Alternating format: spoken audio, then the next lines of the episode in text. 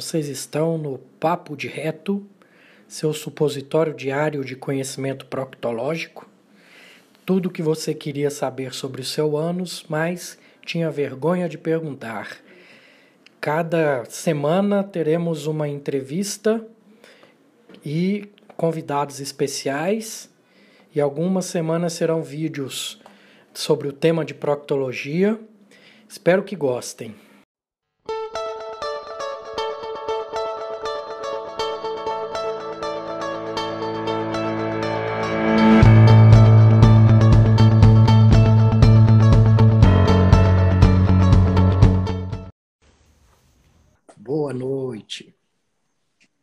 Boa noite, Eurípedes. Como vai?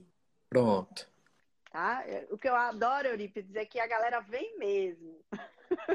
Tava todo Vem mundo mesmo. lá e acessa mesmo. Os meus seguidores estão aí, firme e forte.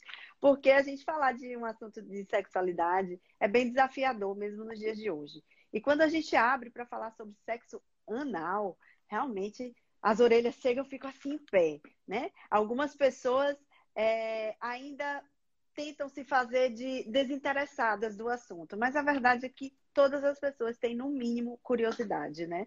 Em, em falar sobre esse tema.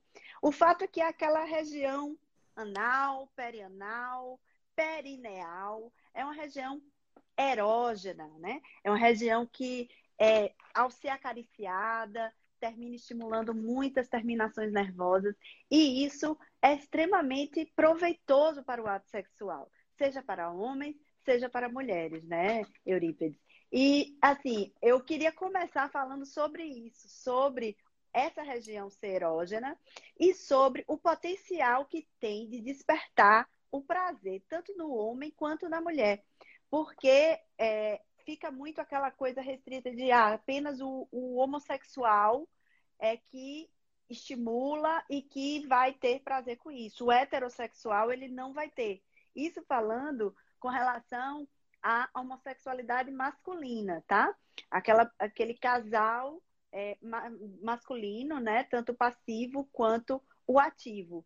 E é, quando a gente pensa no casal hétero, né? Vem aquela dúvida, né? Será se o meu parceiro despertar é, uma vontade de receber uma carícia nessa região? Será se ele é gay por causa disso? Então, primeiro vamos falar, eu queria que você comentasse sobre isso, de ser uma área erógena, essa região, pra, independente do sexo. Então vamos lá. O pessoal tem que entender que a inervação de todo o períneo, vagina, pênis, ânus, é, é do mesmo nervo, é o nervo pudendo, que inerva toda aquela região. E quando ele lança os seus, as suas fibras, ali no períneo, no, no ânus, no, no testículo dos homens, essas fibras se entrelaçam. Então, você está estimulando uma área que vai levar a resposta para a sua coluna ali, vamos dizer assim, é, que ela interpreta da mesma forma, como prazer. Então, isso aí já tem que estar tá bem na cabeça das pessoas. Outro ponto é a origem embrionária do ânus não é do trato gastrointestinal, não, viu, gente? É do sistema gênito-urinário. Então, ele vem na mesma época que está formando o pênis, a vagina, o ânus se forma também. Então, só por aí de ter a mesma origem, né, você já vê que a inervação é semelhante, é tudo semelhante. Então, assim, o que define é, heterossexualismo, homossexualismo, é, não, não seria o ato em si. Eu creio que vamos na, na parte freudiana da coisa, né? É aqui na sua Uhum. cabeça, tá? É, é o que você pensa disso, você e seu parceiro, sua parceira. Eu acho que entre quatro paredes ali não tem que ter muita restrição, não. Você, é, é, eu recebi uma pergunta também dessas que você está falando aí, que a pessoa falou que achava que o marido era é, tinha tendências homossexuais porque queria fazer sexo anal com ela. Na cabeça dela, eu tenho a vagina, por que, que ele quer fazer um sexo anal? Será que ele é gay e não sabe? Então, gente, isso vem muito da formação da pessoa, a formação sexual ali, as, restrições que teve na, na infância, na adolescência, não ter alguém para conversar, não ter alguém para ajudar naquele momento. E eu vou até além, tá? Tem alguns pacientes que existem essas travas por um abuso que teve na infância. É, tudo isso a gente tem que pôr na hora de, de falar em sexualidade, né, doutora Milena? Você sabe muito Exatamente. mais que eu isso. Né? Exatamente. Essa temática, ela, ela vem bem à tona quando se fala de um casal hétero e as mulheres, as parceiras, no caso, elas ficam algumas, né, bem de orelha, orelha em pé, se questionando se o seu parceiro ele é realmente homoafetivo ou não, né? E na verdade, veja só, você está dando um exemplo de um caso no qual ele queria ser o ativo no sexo anal com ela.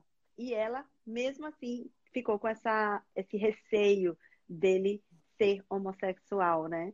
É, imagina quando é o contrário, quando ele se ele por acaso a solicitasse para fazer uma carícia anal ou introduzir o dedo, ela iria logo ficar, né? Aí sim, já está confirmado agora que ele é, né? Eu até fiz um, um post desse no story, porque são perguntas que surgem, né, das pessoas, e a gente está aqui para isso, para trazer à tona essas, essas respostas. É, oi, Eurípides, eu queria que você se apresentasse um pouquinho. Você está no seu Insta, mas acho que tem muito seguidor meu, né? Eu já falei com ele que você é proctologista. Eu queria que você falasse de onde você, onde você é, enfim, fale um pouquinho de você antes da gente prosseguir. Tá bom. E, me chamo Eurípides Barçanufo, eu sou de Minas, sou de Uberlândia, nascido e criado lá. É, fiz faculdade em Uberaba, fiz cirurgia geral em São Paulo, é, fiz proctologia em Uberlândia, e depois disso, já fiz umas cinco, seis pós-graduações aí, continuo fazendo. É, vivi como médico tradicional nos primeiros dez anos de formado. Hoje estou engatinhando na medicina integrativa, que é aquela que une o todo, tá? Você vê o paciente como espírito, corpo, é, mente, né? A gente tenta integrar tudo isso. E hoje em dia posso dizer que pratico uma proctologia integrativa. Eu tenho psicólogo ao meu lado, eu tenho nutricionista, eu tenho osteopata, eu tenho pessoas responsáveis por assoalho pélvico, é, tem uma ginecologista integrativa também, que é, a gente está sempre trocando pacientes, ortomolecular também. Então, sou um eterno aprendiz e só sei que nada sei, estou aqui para aprender muito com você também. A gente sempre aprende, né? E você falou aí da medicina integrativa, eu também estou nessa, nesse momento, assim, semelhante a você, é, há um ano, há um pouco menos de um ano, na verdade, eu iniciei também assistência em medicina integrativa e eu digo, eu sou uma ginecologista e sexóloga integrativa. E que fantástico é esse universo quando a gente deixa de segmentar o nosso paciente, a gente passa vê-lo como um todo, né? Com todas as suas necessidades de saúde, de alimentação, de sono, enfim, tudo isso que envolve a medicina integrativa e que é maravilhoso. Porque para se ter um, uma vida sexual prazerosa, é preciso que tenha uma saúde como um todo em dia. Então, é, isso vale para todas as nossas áreas, as áreas médicas, né, Eurípides? Então, Sim. vamos lá, gente. É, vamos iniciar, já iniciamos, né? Mas há uma série de, de perguntas aqui e de colocações que fazem parte das dúvidas. Inclusive, algumas, é, alguns seguidores já estão colocando aqui. E eu queria que você falasse, Eurípides, o sexo anal, ele dói? Ele dói sempre? Sempre vai ser assim doloroso? Vamos lá. Eu vou... É, eu tenho um capítulo de livro, né, que eu até te mandei para você dar uma, uma olhadinha a respeito, né? É, no qual Depois eu explico fala exatamente... onde, eles, onde as pessoas podem acessar aí esse, esse material seu. Pronto. É, o livro, eu fiz ele independente. Só que uma editora grande me achou, ele está terminando de ser reeditado para ir para as livrarias grandes. Então, Você eu vou mandar um de presente do, do ah, antigo obrigada. ainda, mas o pessoal já, já vai ter acesso mais próximo a isso. E é legal você falar tudo isso, só um breve histórico, né? Quando eu, como proctologista, comecei a falar sobre isso, dentro da proctologia, sofri preconceitos com colegas, tá? É, alguns sócios que eu tinha, motivo de chacota, de piada, mas eu falei, gente, eu recebo isso no meu consultório. Tem paciente que vem com essas dúvidas. E como faz parte da minha vivência de consultório, eu tenho que tirar essas dúvidas. E respondendo a sua pergunta, não, não dói sempre. Se está doendo, tem que ver o motivo pelo qual está doendo, tá? E eu tenho uma receitinha de bolo que eu é, falei mais ou menos lá no capítulo, né? Que você deve ter lido antes da gente li, fazer li. a live. Que a pessoa precisa seguir aquele passo a passo para conseguir fazer com que seja prazeroso e não doloroso. Porque se você não seguir aquele passo a passo e for doloroso, criou um trauma. A pessoa não vai querer mais fazer isso. Porque ninguém quer fazer algo que machuque, né? A gente quer ter prazer, não fora os masoquistas por aí, né? Mas a maioria, os sadistas, né? A maioria não gosta de ter dor, a pessoa quer ter prazer. Né, Exatamente. Né? Com certeza. Antes de você contar, né, desse passo a passo que a gente vai falar aqui, tem uma pessoa aqui perguntando é, se é normal gostar de sexo anal. E eu, gente, enquanto sexóloga, eu quero dizer que esse conceito de normalidade ele é individual, né? Na verdade, o que é que é anormal, né? Eu pergunto. Então, o, o normal é você se, se identificar com aquilo que você gosta, você praticar sem nenhum tipo de restrição é, de pensamento limitante, julgador, né? Avaliando você como está realizando um comportamento errado para a sua conduta. Então, se você se sente à vontade, tem vontade de experimentar, tem um parceiro que está ali, que é literalmente parceiro mesmo, está disposto a explorar com você esse universo que é o sexo anal, que pode ser bem prazeroso, tanto somente com estímulos é, de massagem, com estímulos de usar os dedos, quanto com a própria penetração, que pode ser usando é, plugs ou pode ser usando o próprio pênis. Então, é um universo a se conhecer. Eu, enquanto sexóloga, digo que é, é mais um ponto do nosso corpo que pode ser explorado de forma muito prazerosa, né? Ô, Eurípedes, então, assim, o que é que é preciso fazer antes do sexo anal? Primeiro, eu, eu, enquanto sexóloga, digo, o primeiro passo é querer.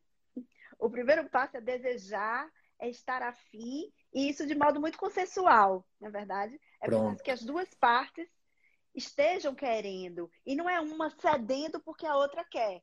Como se fosse um prêmio. Porque entre o universo feminino, viu, Eurípedes? O sexo não é, é quase como um prêmio. Aquela coisa, ah, não, ele merece. Se ele merece, então eu vou. Olha, doutora, eu estou planejando dar para ele lá em Paris. Por quê? Porque eu ganhei essa viagem e tal. Então, assim, no universo feminino rola muito isso, essa coisa de encarar o sexo anal como um presente, como um prêmio, um merecimento. Mas a verdade é que isso pode ser algo trivial, algo que faça parte é, do cotidiano sexual do casal, né? E uh, a gente sabe, né, Eurípides, que precisamos ter alguns cuidados antes né, anteriores. E eu queria que você falasse sobre isso, sobre a higiene e o preparo. Vamos lá. Isso que você falou é importantíssimo, né? Consenso é fundamental, as duas partes têm que estar de acordo, não é fazer para agradar o outro, né? Isso faz parte da cumplicidade do casal, tá? Então, é, esse, essa é a regra um, que, que tem que estar em dia, certo?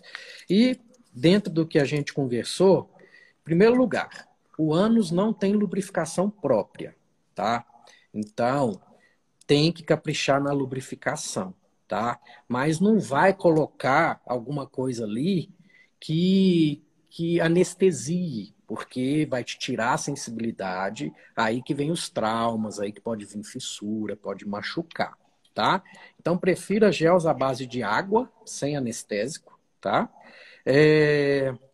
E uma, um, seguidor meu, é, homossexual, eu já fiz alguns posts a respeito. Ele, doutor, você pode falar para o pessoal usar óleo de coco, porque é, lubrifica muito bem. E, e, querendo ou não, é butirato, gente. Tem, vai ser bom para a mucosa do seu reto ali também. Então, uma dica a mais aí para vocês: usar óleo de coco para lubrificação. É...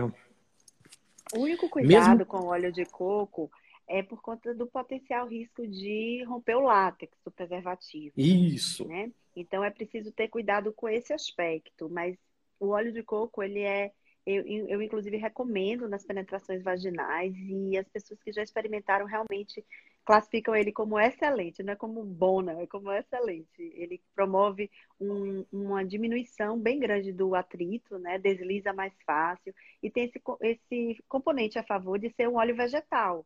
Então acaba Isso. que tem E, e ele esquenta hidratante. também. Ele esquenta, esquenta, também. Exato. E a depender, o aroma pode ser agradável também, a depender de como é, os parceiros se identifiquem com esse, com esse odor, com esse cheiro. Pronto. Ô, Eurípedes, e... e sim, continue, depois eu faço outra pergunta. Não, porque você tocou num ponto importantíssimo, a questão do preservativo. Mesmo que seja um parceiro único, fundamental, gente. Não só para sua proteção, mas é, a uretra masculina, tá? Ela não é preparada para receber resíduos de fezes, bactérias, pode dar uma uretrite ali de difícil tratamento, tá? Mesmo que, ah, mas eu não tenho doença, eu não vou passar doença. Não é doença, porque é uma flora diferente. Então, proteção é fundamental nesse caso. E evitar uma coisa que você vai bater bem, que eu tenho certeza. Pelo amor de Deus, gente, penetrou atrás, não vai penetrar na frente com a mesma camisinha. Pelo amor de Deus, que você vai causar uma infecção ali na sua parceira, também de difícil tratamento, né, Milena? Com certeza. A, a, é como o Eurípides falou, o reto ele tem uma flora bacteriana própria, que inclui bactérias diferentes da flora do, da, das bactérias da flora vaginal. Então, se você penetra o ânus, aquele pênis, ele entra em contato com toda aquela flora bacteriana que normalmente habita a região anal e a região retal.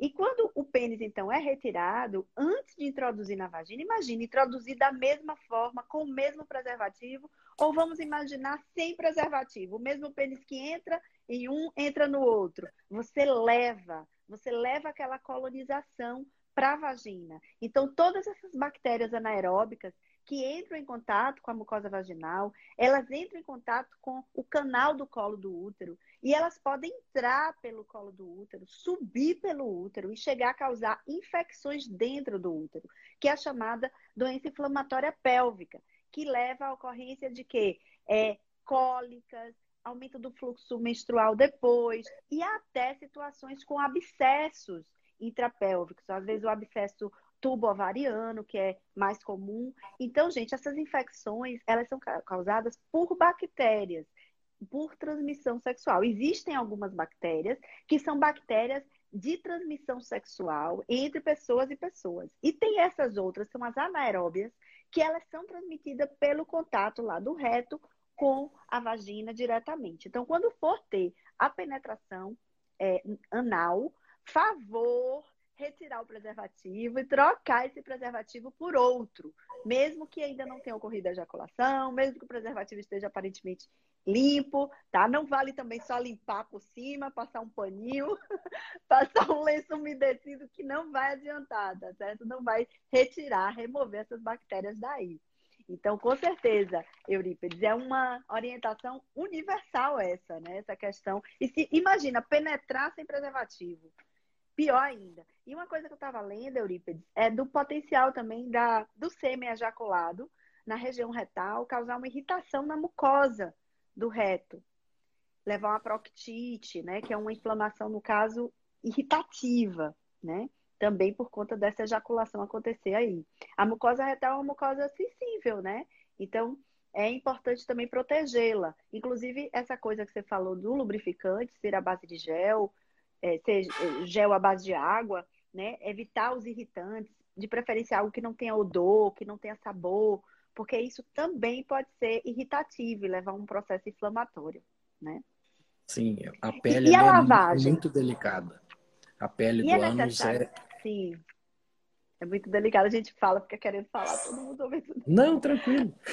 Oi, Eurípides. É, é necessário fazer uma lavagem intestinal? É necessário usar um flitzinho?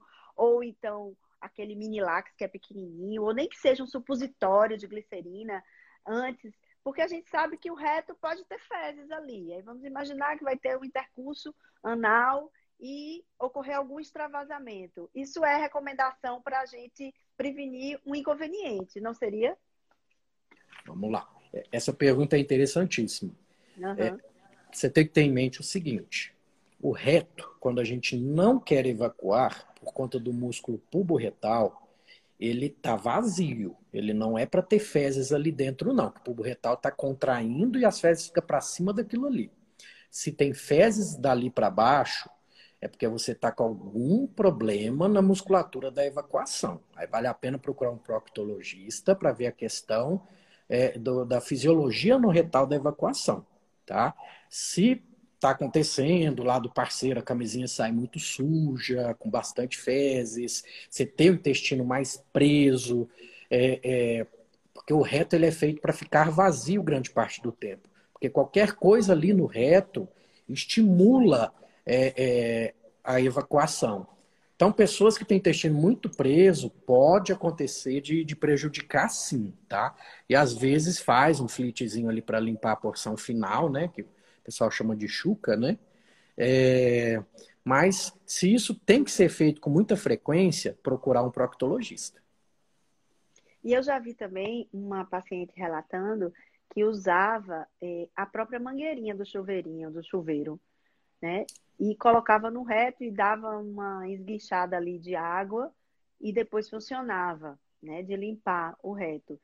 E eu também estava é, lendo que é, esse volume de água que entra, ele acaba sendo um volume que não é medido, não é mensurado. Então, uma pessoa que coloca ali o chuveirinho, vai entrar uma grande quantidade de água, e isso pode ser prejudicial, de estender muito, levar fissuras ali, né, na mucosa enfim, causar até uma irritação, não é verdade? Pode, pode, pode machucar, pode perfurar, tá? Já, já vi muito em pronto-socorro, perfuração, laceração. Muito, né?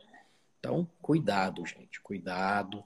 É, empalamento chega muito em pronto-socorro, tá? Tem um capítulo no meu livro só sobre isso, tudo que eu já retirei de dentro de anos de paciente, tá? É, brinquedos eróticos aí, se for comprar, gente, compra aqueles que tem o cabinho, que não corre o risco da musculatura puxar para dentro e ficar preso. Não invente, né? Vai no sex shop, que é aquele plug anal, aquele produto ali já é, é feito para aquilo, então ele não vai entrar, ó, a doutora mostrando aí. Então, esse tem uma base, né, pelo que esse tem uma tá base. mostrando aí. Tem então tem que ter cuidado. Super usados hoje, né? Esses tipos assim, eles também têm uma base, então ele não permite que trave, que não entre todo, né, dentro do ânus. Exato. Tem de vários tamanhos, gente. Tem de vários tamanhos, mas eu vou querer falar mais um pouquinho dos plugs mais adiante. Oi, Eurípides, é, já falamos da higiene, já falamos da lubrificação, né? Já falamos do preservativo eu acho que a gente precisa agora falar do próximo passo, que uma vez iniciada, iniciado o envolvimento erótico, o envolvimento sexual, uma vez iniciadas as preliminares, o casal estando ali super na onda, é, se acariciando, estimulando, muitos beijos em todas as partes do corpo. O processo de excitação de preliminar para preparar para um sexo anal é o mesmo de qualquer relação sexual. Então, envolve essa troca, é, beijos e carícias por todo o corpo. Não esquecer de estimular também com palavras, com olhares, com sussurros, com sopros, com jogo, jogo de quente e frio. O corpo todo é erotizável, tá, gente? Então, os toques pelo corpo, massagens, é, é, eu gosto de dizer assim que é, qualquer toque que seja feito com desejo, com tesão, é, é capaz de estimular, tá? Às vezes numa panturrilha, às vezes no antebraço. Quem está aí comigo nas lives anteriores, eu falo regiões que às vezes a gente não tende a pensar que são capazes de estimular, fica muito naquele, naquele pensamento assim limitado de ah, é beijo de língua, é dar uns beijinhos no peito, né? Dá um beijinho para lá e para cá na virilha, faz um sexo oral rapidinho e pronto, e tá tudo pronto. Não é bem assim.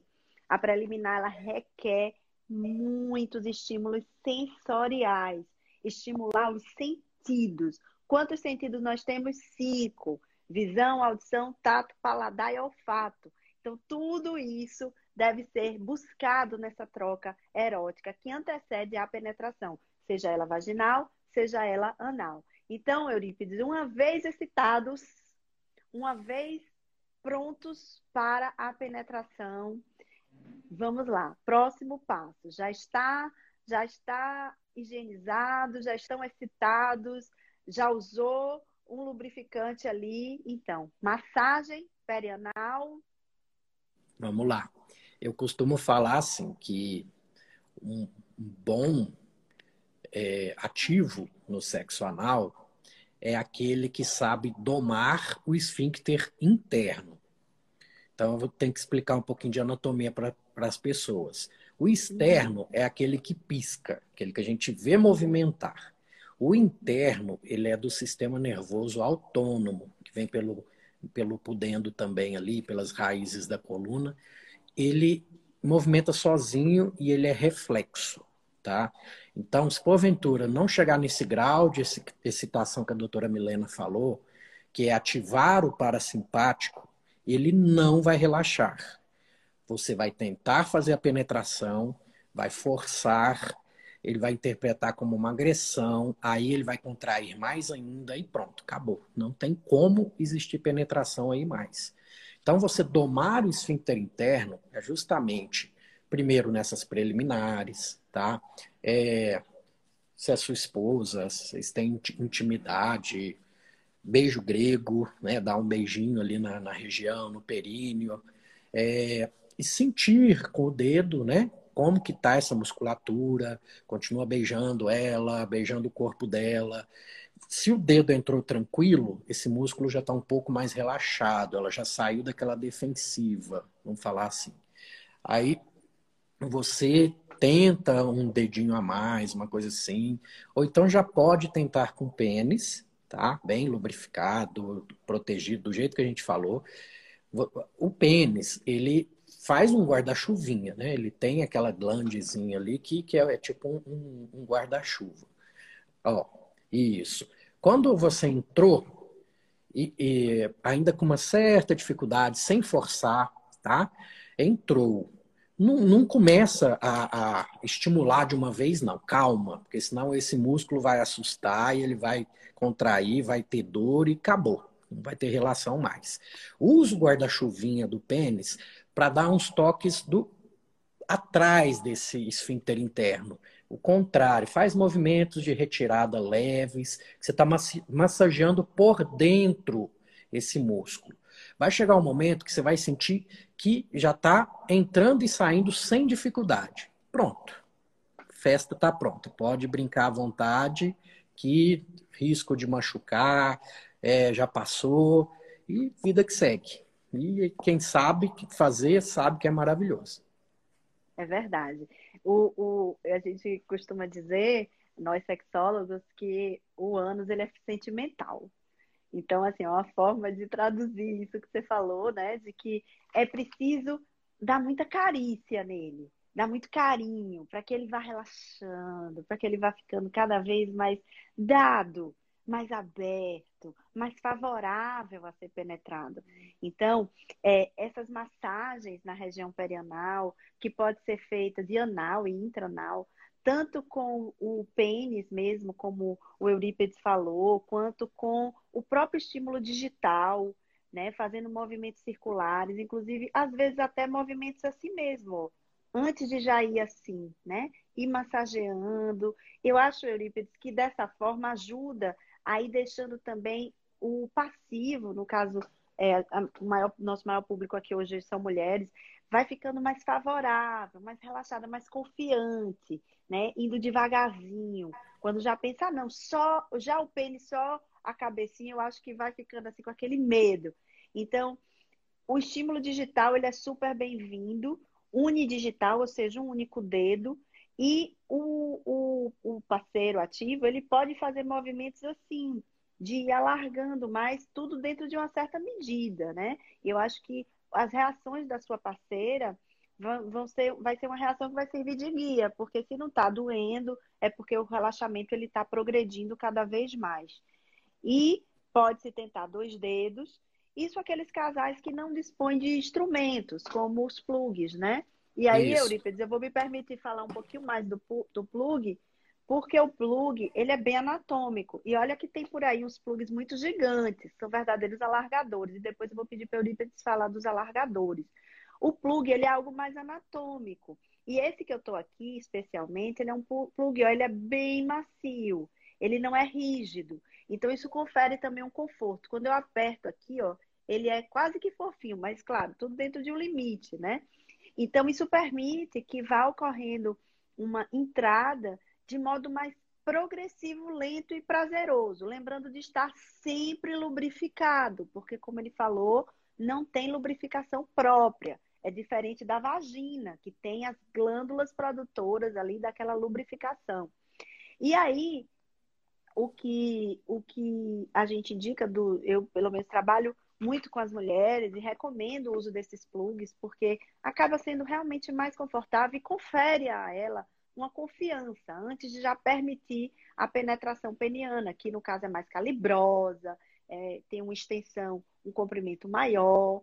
Então, isso vai permitindo à mulher uma confiança e uma entrega maior. E eu gostei muito quando você falou, Eurípides, do, do guarda-chuvinha. Né? Eu achei muito legal isso, porque pelo que o doutor Uribe explicou, gente, existem dois esfínteres, o interno e o externo. Então, o que é o esfíncter? É aquele músculo que aperta e faz você não fazer cocô o tempo todo, né? Então, o esfíncter, ele tá ali, o modo relaxado dele é apertado, né? E o, o externo é aquele que você visualiza, que tem as preguinhas e que tá ali sendo visualizado. O interno tá mais para dentro, e esse sim é que é o sentimental. Então, o que eu gostei muito, Eurípides, no seu material é quando você fala que a glande, é, por ela ter essa. Me fala se tá muito zoom, porque para mim não fica aparecendo e as lives não, tá agora tá, tá tudo, tudo dando zoom. Então, essa descidinha aqui, ó, gente, faz com que esse, esse, essa glande ela tenha uma entrada. E foi isso daqui que ele falou, para massagear o esfíncter interno. Então, vai colocando, passa do interno e tira devagarzinho. Então, isso vai fazendo ele ficando relaxado com a própria glande periana. E se você ainda assim se sente insegura, o próprio é, plug, ele tem essa parte que é mais sutil, que pode fazer esse trabalho. E também, nesse outro, é mais proeminente essa curvatura. Então, pode ser feita é, não, não é só introduzir e deixar lá. É preciso que façam movimentos. É, vou fazer aqui, ó, meio que meio que rotatórios e movimentos também de tirar um pouquinho, empurra, tira um pouquinho, empurra. Isso vai fazendo com que essa parte aqui vai estimulando esse esfíncter interno, favorecendo o relaxamento. Repare que essas orientações, elas são técnicas, né? e facilitam muito o relaxamento, a confiança da parceira ou do parceiro passivo, né, Eurípides? E Sim, eu queria que você falasse dos alargadores, né? Do perigo desses alargadores. Porque quando vocês visitam sex shops por aí, vocês vão ver que existe um, um plug desse, mas existem plugs de diversos tamanhos, espessura, e isso pode gerar problemas porque o esfíncter ele não é assim algo eterno de se relaxar, né, Eurípides? Fale aí sobre isso. Pronto, vamos lá. Só completando isso que você falou dos plugs, o pessoal tentar também é, para estimular é, a parceira, tudo, deixa esse plug anal lá, faz o vaginal, ela vai ficar hiperestimulada. Quando você trocar a camisinha, e for passar para o anal, tirou o plug, o ânus provavelmente já vai estar preparado, gente. Já vai, já ela vai estar totalmente relaxada para você, para todo prazer, tá? Pode acontecer de não relaxar, tem uma patologia que é a hipertonia do esfíncter interno, que é um dos princípios da fissura anal. Já tive pacientes, até homossexuais, que não conseguia ter relação anal, fiz a manometria, vi a hipertonia, e ele tinha também a lesão, que é o, o a fissura, né, o cortezinho ali na anoderma. Esse paciente, operei ele. Cauterizei a fissura, dou um piquezinho na musculatura e melhorou um pouco para ele, mas ainda não melhorou 100%. Aí ele foi para os alargadores. Ele, com o parceiro dele, tudo, é, foi aumentando gradativamente, mas não pode aumentar de eterno, né, gente? Porque é, é um, um aro, vamos falar assim. Se você é, lesar o esfíncter externo, que tem uma inervação ali, perdeu a função seu ânus. Aí você vai começar a perder gás, perder fezes, é essa musculatura externa que não pode estirar em excesso, tá? Então, tudo na vida é moderação, né, Milena? Não, não exagerar, né? Não tem... Vi num, num filme pornô aquelas mulheres que, que fazem aqueles malabarismos. Não, gente, aquilo ali é são profissionais que treinou para aquilo, não vai querer imitar da noite para o dia, ficar igual a ela ali, que você pode se machucar e pode se lesar, sim. E eu ainda falei um pouco mais no meu livro, você como sexóloga pode até me corrigir nesse sentido. Os muito dotados têm que ter um cuidado maior com a sua parceira, né? Porque às vezes aquele aquele raio, né, é muito grande, pode machucar a sua parceira sim.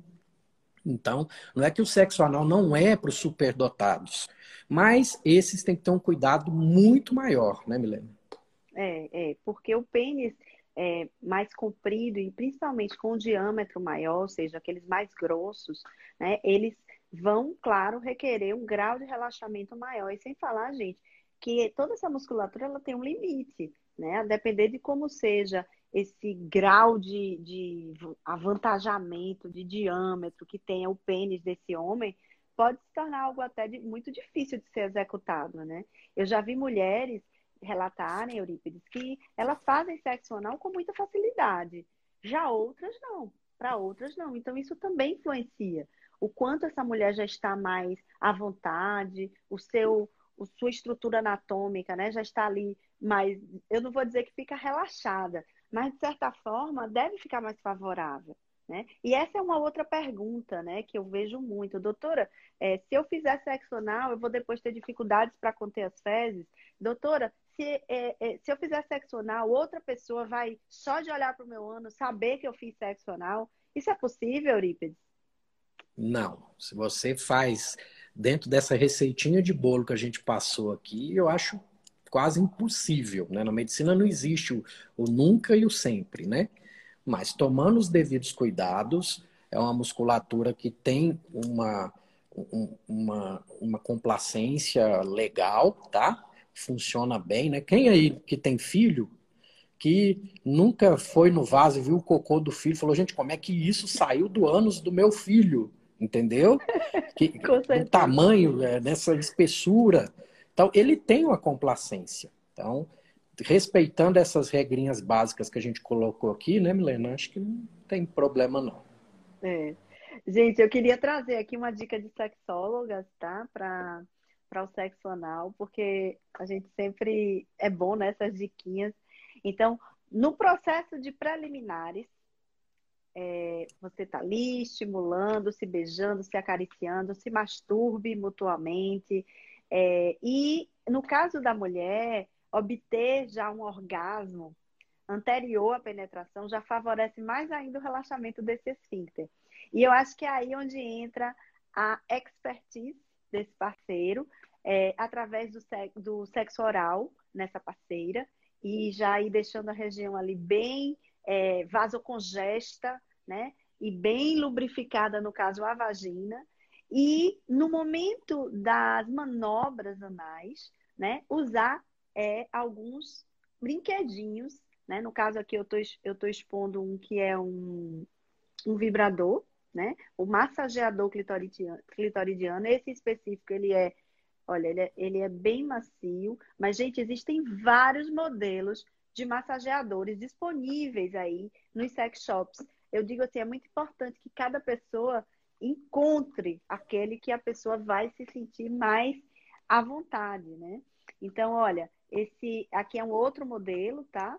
Que é o modelo no formato de ovo, né? Então, é buscar encontrar um modelo que você se adapte bem. E geralmente não precisa ser aqueles modelos com pênis, que geralmente vê um pênis e vê um coelhinho na frente. Pode ser, mas o que eu quero dizer é que geralmente essa parte maior, que é o pênis, vai ficar um pouco obsoleta aí no processo, a não ser que você deseje também traduzi-lo na vagina enquanto ocorre a penetração anal, que também é possível. Eu só é, assim, gostaria de trazer aqui uma, uma preocupação maior no sentido de como isso será feito, para não causar também traumas, né, Eurípides? Porque daqui a pouco coloca tanta coisa, é, é, a depender do tamanho de um, de um pênis, é, de um vibrador na vagina, e mais o próprio pênis do parceiro penetrando pelo reto. Então, não é que isso não possa fazer, mas que é preciso ser feito com cuidado, né, para que não ocorra nenhuma lesão ali naquela interface entre a, a vagina e o reto, não é, Eurípides? Você já viu algum caso assim em, em, em, em urgência? De relacionado ao sexo, não. Eu já vi mais em, em pós-partos, é, né? Que faz aquela episiotomia muito extensa, aí lesa aquela região. Mas em, em, termos de relação sexual, só em vídeos na internet mesmo aí que do, do bizarro, né? Que acaba chegando para a gente a, a dúvida, doutor, isso é possível, doutor? A gente acaba respondendo muito esse tipo de coisa, né? Com certeza. É, eu eu selecionei aqui algumas alguns mitos, algumas mentiras que às vezes falam sobre sexo anal e que também está muito de encontro ao que muita gente está perguntando aqui. É, muita gente mencionando o, o, o sexo anal sem preservativo. A gente enfatiza mais uma vez a necessidade do uso do preservativo. Um dos mitos é que não transmite DST, porque está sendo pelo, pelo ânus. E, na verdade, isso também é um mito, não é? Porque pode transmitir as mesmas bactérias, a clamídia, o gonococo, o HPV, né? E com relação ao HPV, você que é coloproctologista deve se deparar com as situações das verrugas tanto na região anal quanto, quanto intra, também dentro, na região do reto, né? E isso, o HPV, infelizmente, ele é um fator de risco também para o câncer, né? Sim, e, e a questão do HPV, o pessoal tem que ter em mente que nem a camisinha protege. O HPV ele é um bichinho que ele é, é pele mucosa, pele, pele. Às vezes a camisinha ficou um, um, pedaço sem cobrir o pênis, você vai transmitir sim, tá? Se você tem vida sexual ativa, teve mais de um parceiro, provavelmente você já tem algum tipo de HPV já vivendo aí em você, tem que saber se esse é o que pode causar câncer, se esse é, é, é o mais bobinho, que tem de vários tipos, né? Tem várias é, cepas diferentes do vírus. Então, e saber também que HPV anal, se você tem alguma verruguinha no ânus, vá no especialista, porque o HPV anal ele predispõe ao câncer de ânus também, não só do colo do útero, da vagina e do ânus também, né, Milena? E do pênis, né? Principalmente, a questão do pênis é importantíssimo. Se você tem é, a, a, a glande coberta, você tem uma chance maior de câncer de pênis por uma dificuldade de higienização. E isso foi interessante porque que, que isso foi criada a circuncisão na época de Moisés é justamente por o grande número de câncer de pênis que tinha naquela época. Ele foi, foi uma, uma coisa de utilidade pública, sanitária mesmo, e que acabou incorporando na religião e que diminuiu a incidência do câncer de pênis naquela população, só pelo fato de conseguir higienizar melhor a glande. Então, se você não consegue arregaçar o seu pênis completamente na, no banho para lavar com água, sabonete, procura um urologista aí para resolver. Ó, tem várias perguntas aqui sobre HPV. É, se uma cepa protege de futuras novas infecções, como é o exame para saber se o homem tem HPV. Eu vou responder aqui algumas coisas. Então, o HPV, gente, é um vírus, é um vírus que tem transmissão sexual, como o Eurípides falou, contato pele a pele, pele mucosa, né? Ele vai transmitindo ali. É, o vírus, ele inicialmente, ele pode se incorporar ao DNA, que fica lá no núcleo da célula, e ele pode não manifestar logo uma lesão. Ele pode ficar ali num, estado latente. É como se ele tivesse guardado dentro de um armário sem ser usado. E quando a pessoa tem alguma queda da sua imunidade, né, ela pode manifestar, então, essas lesões. Sendo que as lesões podem se manifestar logo no momento da contaminação. Então, é bem comum, às vezes, eu perceber que parceiras me procuram quando deflagram é, o aparecimento de vírus, é, querendo saber quando se contaminaram. Às vezes, até tentando ver quando foi que o parceiro passou, será se ele me passou agora, ele me traiu, e a mulher faz muito essa associação né, com fidelidade. Então, a gente não tem como avaliar há quanto tempo a pessoa está contaminada. Existe exame para isso, existe pela captura híbrida, que é o PCR, que pesquisa o DNA do vírus na célula. É um exame é, que é feito aqui mesmo onde eu moro, em Petrolina, é, não tem, ou melhor, tem, tem, pode ser realizado, pode ser solicitado. Ele existe aqui na região há pouco mais, eu acho que de uns 5, 8 anos. Né? E é, é um exame que ele não faz parte do rastreamento básico, ou seja, a gente não fica solicitando isso para todo mundo. Porque, como o Eurípides falou, os HPVs, eles têm vários subtipos. E esses subtipos, eles têm números. Então, tem aqueles grupos que são de baixo risco e tem os grupos de alto risco. Os de baixo risco, eles têm uma tendência mais a dar verrugas. E os de, eles, digamos assim, eles são mais brandos, eles não são tão agressivos. Já os HPVs mais agressivos são de alto risco. Esses daí, eles têm uma propensão maior para desenvolverem lesões pré-cancerosas e lesões cancerosas mesmo, que já seria o câncer invasivo, tá, gente? Então, é, esse tipo de exame que eu mencionei, que é o PCR, ele detecta o subtipo, embora a pessoa ainda nem tenha lesão, mas ele já consegue detectar. E no caso, Eurípedes, é, do homem, é feito a peniscopia, né? E a anoscopia, na sua prática, é um exame. Gente, esses exames que eu estou falando, peniscopia, anoscopia, são análogos à coposcopia do preventivo feminino. E eu queria, Eurípides, que você dissesse se na sua prática você é aí, faz, ou você encaminha, ou é uma coisa que é pouco prático de ser realizado, a anoscopia. Sim, a anoscopia em si, ela é realizada em todo exame proctológico, a simples, né?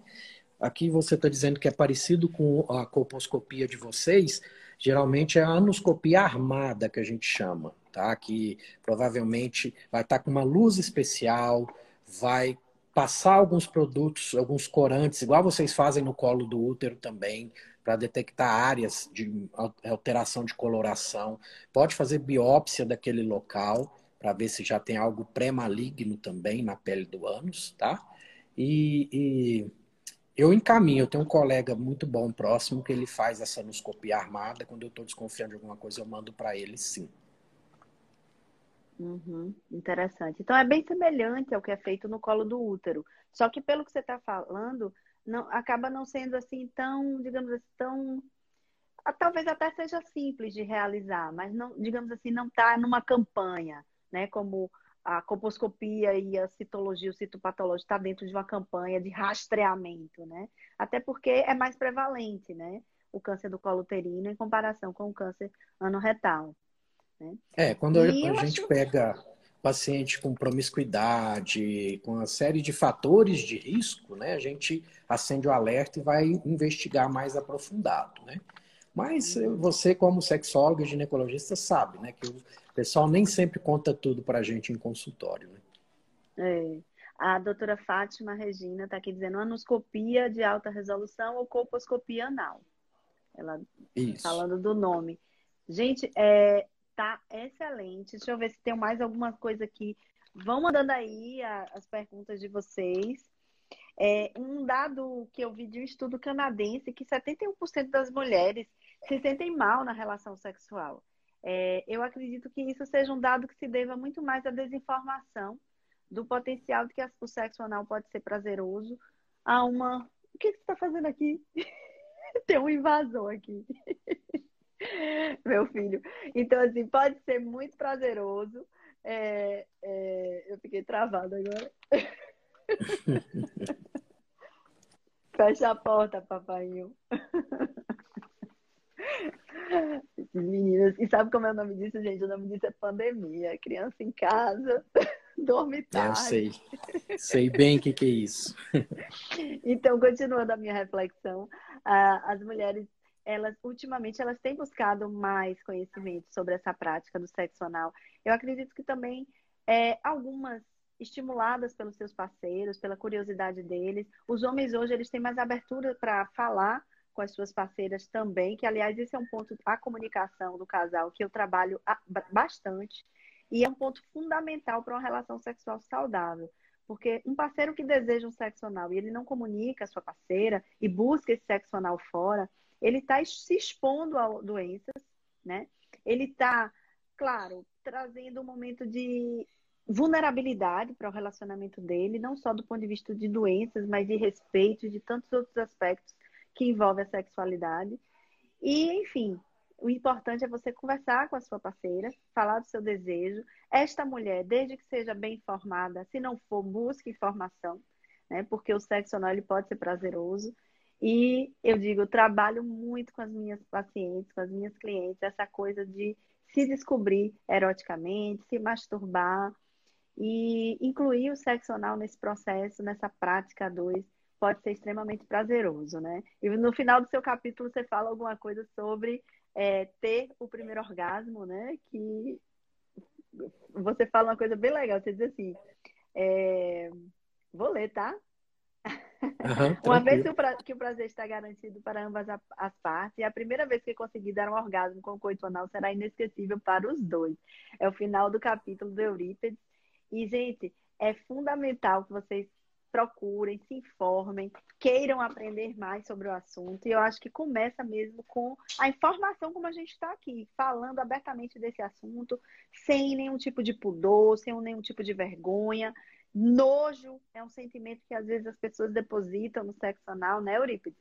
Como se fosse algo nojento, né? Eu recebi já uma mensagem de uma seguidora falando que o, o parceiro dela estava falando, pedindo o que queria, e ela só desprezando, e ela veio me perguntar se era normal uma pessoa ter um desejo desse, porque isso não era aceitável, não. Ela tinha nojo dele, como é que podia ele desejar isso? Ele querer beijar meu ânus, querer lamber meu ânus. Então ela falava coisas desse sentido, como se fosse algo extremamente repudiante, assim, ela repudiava, ela achava isso um absurdo.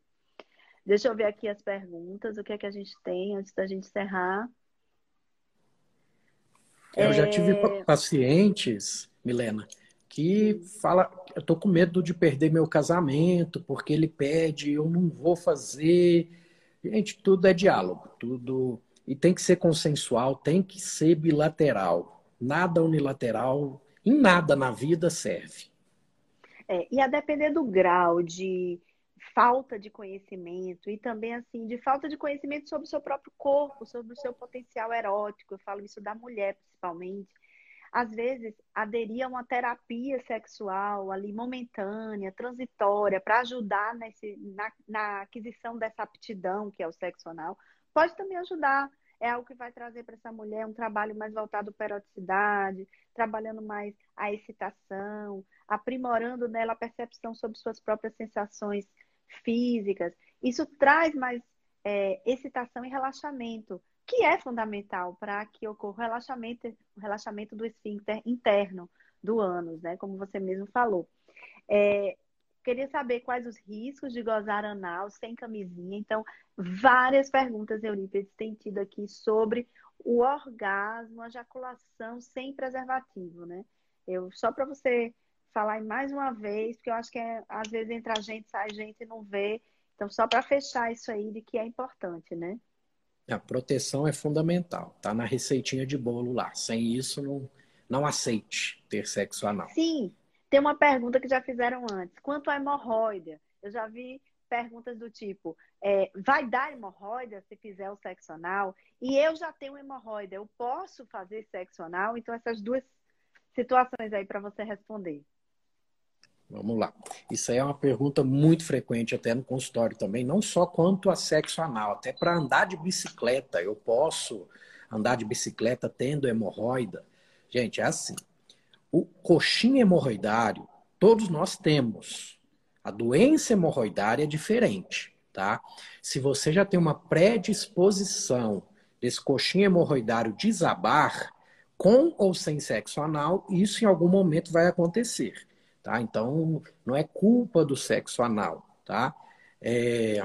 Agora, se você tem uma hemorroida sintomática, dolorosa, vai tratar isso primeiro, que você não vai dar conta de fazer sexo anal assim, não. Uma fissura anal aguda.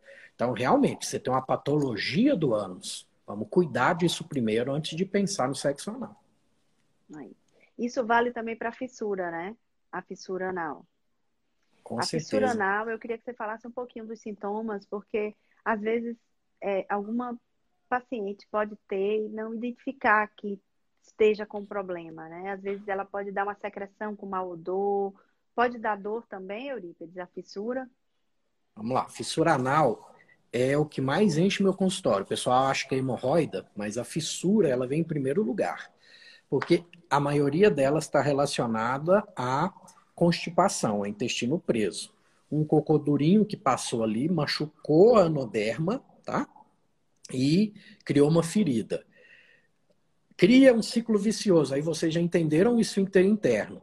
Ele foi machucado, então ele tem uma memória. Ele vai ficar contraído para a próxima evacuação.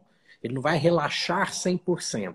O cocô, você vai fazer forças, vai vencer ele essa força vai machucar mais um pouquinho e olha o ciclo vicioso que você criou, tá? Então, o tratamento da fissura é quebrar esse ciclo vicioso. E a própria contração do esfíncter interno não deixa chegar sangue de forma correta na anoderma e prejudica ainda mais a cicatrização.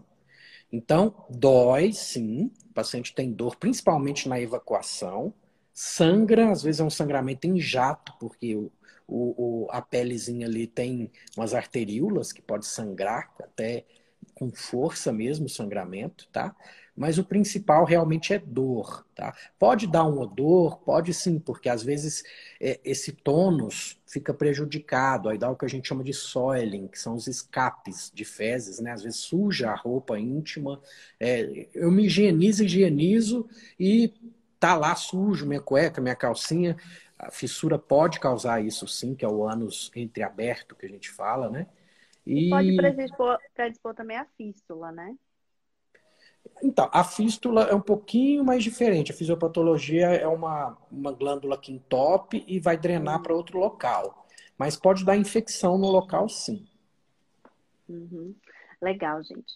Então, ó, tem uma pergunta aqui que essa eu vou responder. Desculpa, sexo anal é permitido? por ser uma região que não tem elasticidade, então, Regi, estou é, respondendo aqui para ela, que foi Regi que perguntou, é, a, a, região anal ela tem elasticidade sim, tá? Esse é um ponto que vale a pena ser esclarecido, porque esse pensamento de que é uma região rígida, sem elasticidade, faz é, você se tornar limitada no sentido de acreditar que pode ter uma relação sexual anal e imagine se você não tivesse uma elasticidade, se as pessoas não tivessem uma elasticidade, não poderiam também ter fezes de diferentes calibres, né? Como acontece normalmente. Então, o sexo anal ele é permitido, é, do ponto de vista fisiológico. Eu escuto muito assim, Eurípides, é permitido entrar aí, já que é um lugar que foi criado só para sair, né? Então, gente, o assunto foi todo contemplado, não é, Eurípides? Nós já falamos de tudo, né? Você tem alguma coisa mais aí a dizer sobre isso?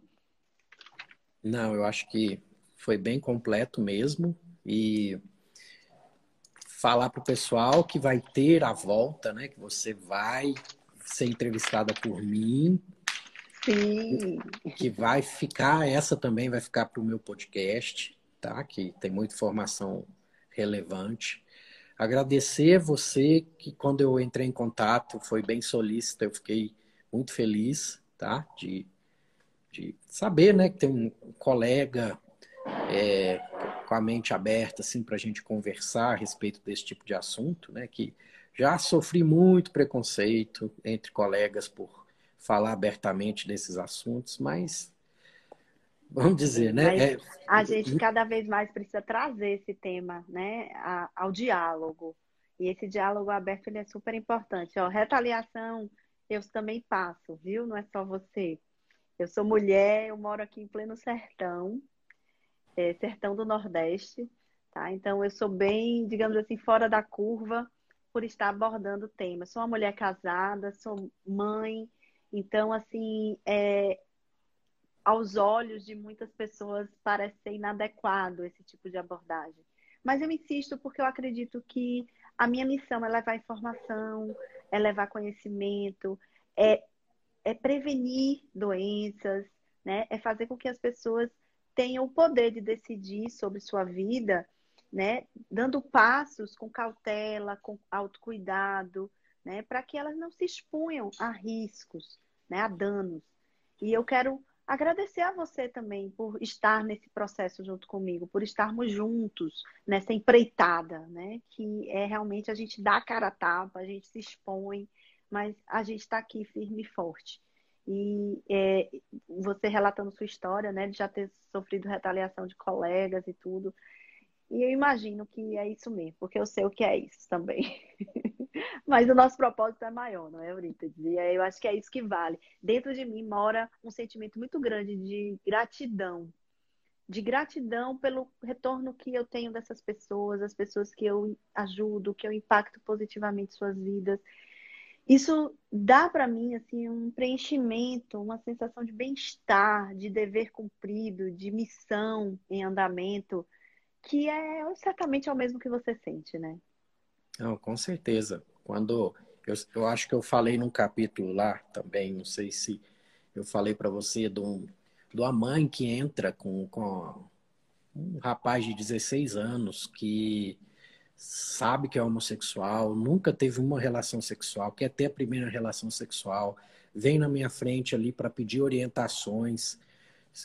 Eu sou um profissional, eu tenho que dar essas orientações, faz parte ali do, do meu juramento ali, né? Quando eu formei em medicina, Sim. tudo.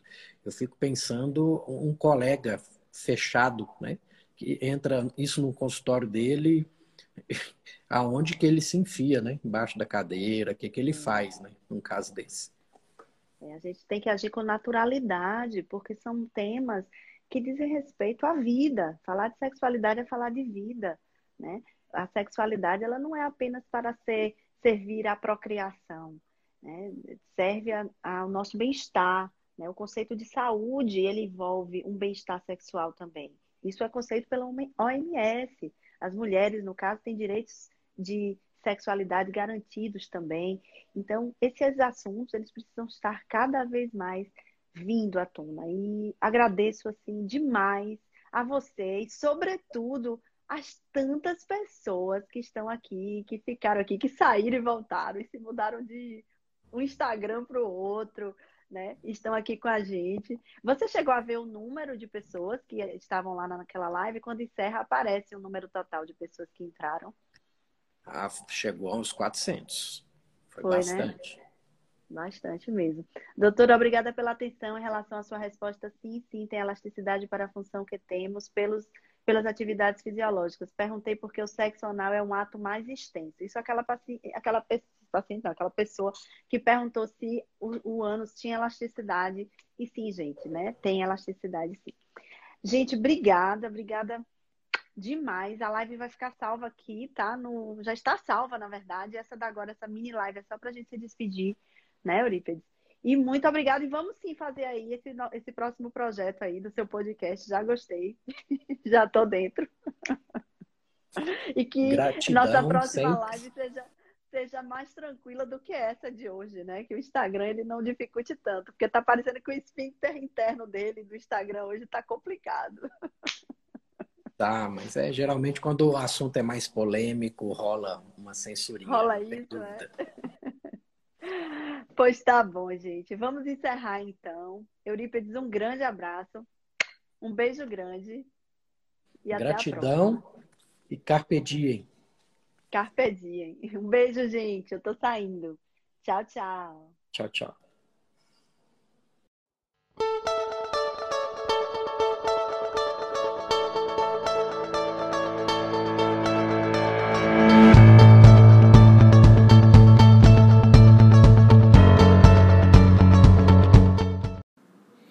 Então, esse foi mais um episódio do Papo de Reto, seu supositório diário de conhecimento proctológico. Tudo o que você queria saber sobre o seu ânus, mas tinha vergonha de perguntar. Lembrando a vocês que estamos no Instagram como arroba papo de reto. Vamos seguir, vamos indicar para as pessoas, vamos impactar vidas e tem meu livro também com o mesmo título, tá bom? Tá à venda lá no Instagram. E espero que tenham gostado. Até a próxima. Fiquem com Deus e gratidão sempre e carpe diem.